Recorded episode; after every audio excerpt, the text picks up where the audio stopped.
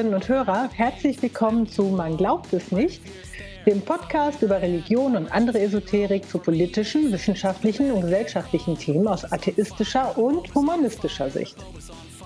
Ihr könnt wie immer gerne kommentieren unter man glaubt es nicht.wordpress.com und wir freuen uns über eure Nachrichten und versuchen ja auch gerne immer hier zu antworten. Hallo Oliver, hallo Till. Hallo Martina. Hey Leute. Ich habe euch mal wieder was aus der Presse mitgebracht. Ihr wisst ja, dass ich äh, hier und da die ein oder anderen Zeitungsartikel immer finde, die mich aufregen oder verwundern.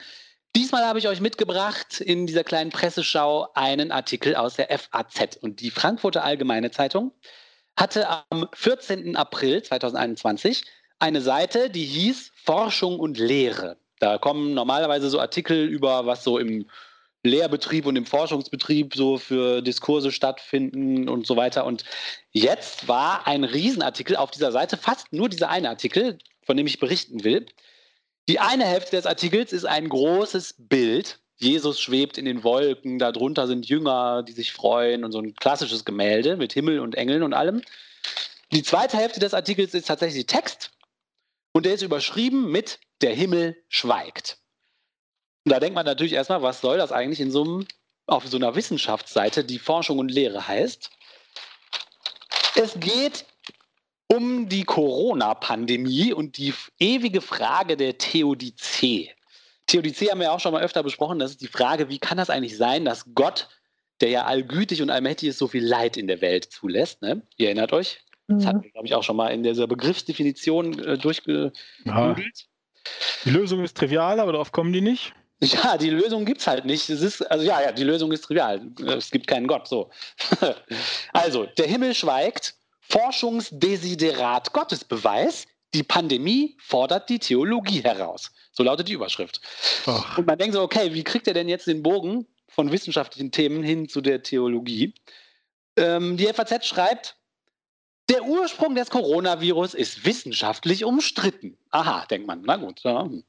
Wahrscheinlich stellt Covid-19 eine Zoonose dar, also eine vom Tier übertragene Infektionskrankheit, die ihren Weg von Fledermäusen über Schuppentiere auf den Menschen gefunden hat. Nicht ganz ausgeschlossen ist aber auch die Vermutung, das Virus könnte eine Laborzüchtung sein, die absichtlich oder unabsichtlich.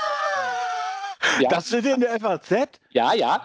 Jetzt geht aber noch weiter, weil wir müssen ja irgendwie den Bogen zur Religion ah. kriegen. Und dieser Bogen geht so. Die Vermutung, das Virus könnte eine Laborzüchtung sein, die absichtlich oder unabsichtlich den Ort ihrer Schöpfung verlassen hat. Ah. Für die Frage der Schöpfung, so die FAZ, ist traditionell die Theologie zuständig. So, so geht der Bogen, wenn ihr es wissen wollt, von der Wissenschaft zur Theologie. Das ist aber ein nicht so schöner Bogen. Das ist gut, ne? Ja. Die Theologie muss sich jetzt fragen lassen, ob Covid-19 nicht in Wirklichkeit eine Strafe Gottes ist. Stimmt. Ja, genau. Und jetzt schreibt die FAZ, Christoph J. Amor, Professor für dogmatische und ökumenische Theologie in Brixen, hat sich im dortigen theologischen Jahrbuch dieser heiklen Frage angenommen. Die Pandemie werfe nicht nur soziale und politische Grundsatzfragen auf, sie enthalte auch theologische Sprengkraft. Und jetzt kommt nämlich genau die Frage der Theodizee. Lasse sich der Glaube an einen allgütigen und allmächtigen Gott angesichts des von Corona verursachten Leids in der Welt überhaupt noch rational aufrechterhalten? Denn wenn Gott allgütig ist, hätte er Corona doch mindestens verhindern müssen. Und wenn er das nicht konnte, ist er auch nicht allmächtig. Wozu dann noch Gott?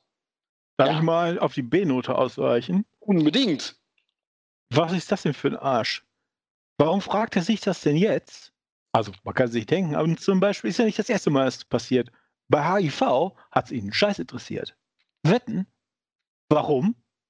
Das trifft ja nicht die katholischen Rentner, die in, in Massen sterben. Das trifft ja ganz andere, schreckliche Leute. HIV meinst du? Da denken, genau. Da, also, in der, das stimmt inhaltlich nicht, aber in, in deren Denke, ne?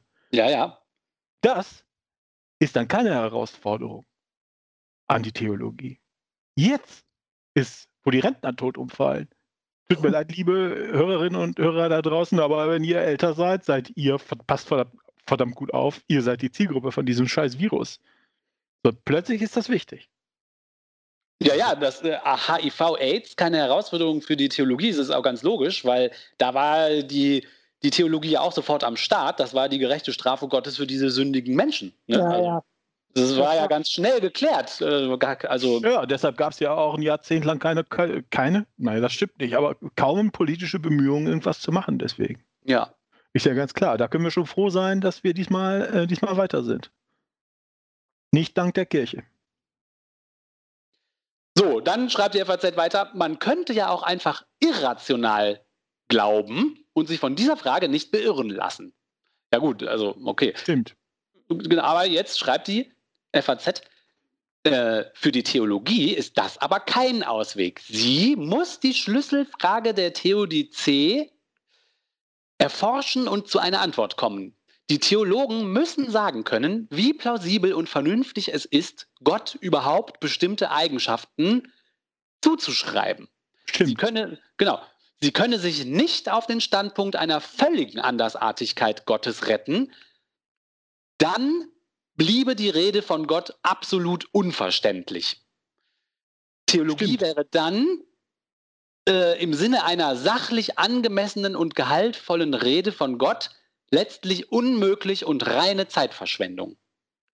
Das ist total geil, ne? wie Das die ist geil, ne? Wahrheit dran tasten und es nicht merken. Das ist super, ne? Das ist wirklich cool zu merken, oh, eigentlich haben sie gerade gesagt, das ist alles Quatsch. Die stehen echt kurz vor der, vor, vor der Erkenntnis, aber wahrscheinlich werden sie kurz schnell noch die Kurve kriegen. Ja, ja, sie, sie schnappen um. Und zwar, wie machen die Theologen das? fragt sich jetzt die FAZ. Und die Antwort lautet durch Textexegese und Übungen in Logik. Na, da würde man ja erstmal denken, okay, wenn es mit Logik zugeht, dann müsst ihr wirklich auf den Punkt kommen, lassen wir es. Lassen wir es einfach. Also zumindest so, wie ich die Logik verstehe. Exegese und Logik. Ja, Das Exegese und Logik. Dream Team der Theologie. Und zwar ist es nämlich so, sagt dieser Herr Amor, dass die biblischen Gottesbilder viel komplexer sind als der normale, von dem man redet, liebe Gott. Oh, Ja, also das Prädikat Allgüte widerspreche der verstörenden Ambivalenz der Persönlichkeit Gottes. Also es geht in die Richtung, Begriffe umzudefinieren, wie man gerade Lust hat. Ne? Mhm. Wir haben ja gerade gesagt, es sei der Widerspruch zwischen der Allmacht und der Allgüte. Jetzt wird aber Allgüte flux umdefiniert und zwar in etwas, äh, was der Autor dieses Artikels in der nächsten Zeile direkt schon mit Borderline-Psyche Gottes ne, beschreibt. Offenbart Corona jetzt endgültig die biblisch prophezeite Borderliner-Psyche Gottes? So, ne? Und jetzt äh, schreibt er aber, nein, ein solch allzu menschliches Gottesbild widerspricht dann wiederum der Logik von Anselm von Canterbury. Der hat nämlich die Regel äh, aufgestellt, äh, wie man von Gott zu sprechen hat. Über Gott hinaus darf nichts Größeres gedacht werden können. Aha. Also jetzt kann man nicht sagen, dass man, also offensichtlich geht es da, darauf hinaus, ja gut, okay, wir haben uns jetzt das Wörtchen Allgüte umdefiniert, aber das würde ja bedeuten, dass er ein bisschen einen psychischen Spleen hat, dieser Gott. Aber das geht nicht, das dürfen wir auch nicht machen, weil. weil dir Gott ja allgütig denken kann. Ja, er nimmt den, äh, nimmt den ontologischen Gottesbeweis als Hebel. Ja, super, ne? Also das dürfen wir ist nicht. total schwachsinnig. Ja, Liebe Hörerinnen und Hörer, tut euch das nicht an, es ist total schwachsinnig. Wirklich lustig, aber finde ich. Ähm, und dieser Herr Amor schreibt jetzt, das Problem müsse zurück an den Menschen verwiesen werden. Gott habe dem Menschen nämlich die Freiheit gegeben und sei damit ein Risiko eingegangen. Etwa das Risiko, angesichts einer Pandemie moralisch zu versagen. Also jetzt ist nicht mehr die Pandemie das Böse, ne, äh, sondern der Mensch kann damit nur nicht richtig umgehen, offensichtlich. Ja, und entschuldige bitte, ich dachte, Gott ist allwissend. Was geht der denn für ein Risiko ein? Ja, Er weiß doch vorher, was passiert. auch erklärt. Und zwar ist es offensichtlich so, dass äh, dem, diesem Gott es super wichtig ist, dass der Mensch äh, diese me sogenannte menschliche Freiheit besitzt. Die sei aber nur in einem Universum möglich, das auch jene Naturgesetze enthalte, die die natürlichen Übel bewirken. Wieso das denn? Ich kann mir doch ein Universum denken, nach Amazon von Canterbury, das besser ist als das. Ja, aber Also darin muss der Gott das doch sein. Freiheit In dem, gar äh, in dem es gibt doch menschliche Freiheit ohne Corona. Kann ich, mir ohne, kann ich mir ohne Probleme ausdenken. Ein besseres Universum. Das hat Gott aber nicht geschaffen. Also Aber der Herr Amor kann sich das nicht vorstellen, dass der Mensch. Ja, Freiheit- was, ich, was ich versuche zu sagen, ist, er widerspricht seiner Argumentation von vor Ja. zwei Sätzen. Natürlich, unglaublich. So, so, dass ich Idiot es merke. So, genau, aber dieser Herr Amor folgert, in einer Welt voller Übel und Leid sei es somit nicht grundsätzlich unvernünftig, an Gott zu glauben. Und auf den Nachweis kommt es der Theologie schließlich an. Auch wenn da ein ungeklärter Rest bleibe, der theoretisch noch geklärt werden müsse. Man nennt das gemeinhin weiteren Forschungsbedarf. Und so schließt der Artikel in der FAZ. Ah, Also hat eine mal wieder jemand eine Post- Seite vollgeschrieben, ne? ist gut, ne? Ja, voll, so nur eine halbe Seite, weil die andere Hälfte ist ja dieses wahnsinnige Bild. Dieses barocke Ja. Bild mit Engeln und Jesus in der Wolke. Das ist Boah, das ist ja echt harter Tobak. Was ist das denn? Ich finde das gar nicht so hart, ich finde das ziemlich dümmlich. Ja, ich weiß nicht. Aber warum steht denn da in der FAZ dann so ein Artikel? Ja, das ist ja immer wieder die Frage. Das Ja, ja, so irgendwie ist das, ich weiß es nicht, dass viele merken das wahrscheinlich nicht. Deswegen Ja, es wird so auf pseudowissenschaftliches Niveau gebracht. Man hat das, man hat das Gefühl, ja, guck, ist doch was dran. Schlaue Menschen machen sich da schon Gedanken, auch wenn ich jetzt nicht alles verstanden habe. In Wahrheit hast du alles verstanden. Es widerspricht sich nur überall. Genau Ja. das ist der Punkt, glaube ich. Ja. Was die suchen, ist, die suchen Entschuldigungen für Christinnen und Christen, dass die dabei bleiben. Genau. Die denken, oh, genau wie du sagst, oh, es gibt ja diesen Artikel, ich kann Christ bleiben oder Christin.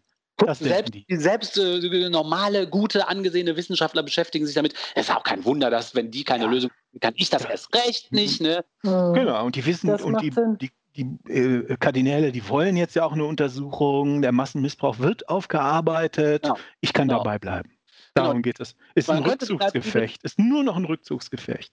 Ja, genau. Man könnte den Artikel einfach in Müll schmeißen, aber warum ich den hier bringe, ist halt dieses schleichende Gefühl, was ich habe, dass auch die Zeitungen irgendwie von da den Kirchen in die Hand spielen und dieses Spielchen mitspielen, da so eine Seriosität zu unterfüttern, die in Wahrheit gar nicht da ist. Das ist so ein.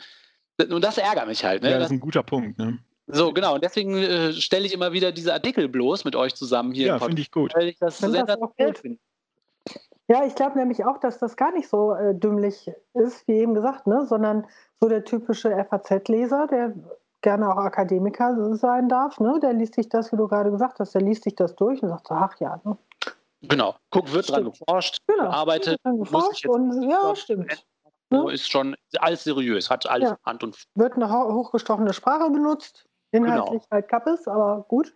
Ja. Ja, ja, von daher finde ich das auch sehr gut, wenn, wenn dir da sowas auffällt, Mehr dass davon. wir das besprechen. Ja, Ja, gerne, gerne. Wie gesagt, meine Tante als FAZ-Leserin befasst sich ja auch äh, fleißig mit solchem äh, Schriftgut. Danke, Tante. Ja, danke. danke fürs Zuhören und Mitmachen. Ja, haben wir es, oder?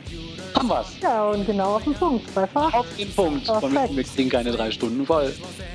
Bishops on the run. The Pope is dead. The Vatican call. The Pope is on fire. The Pope is on fire. The Pope is on fire. The Vatican call. The Pope is on fire. The Pope is on fire. The Pope is on fire. Everyone's in trouble now. Everyone's in trouble now. Fire,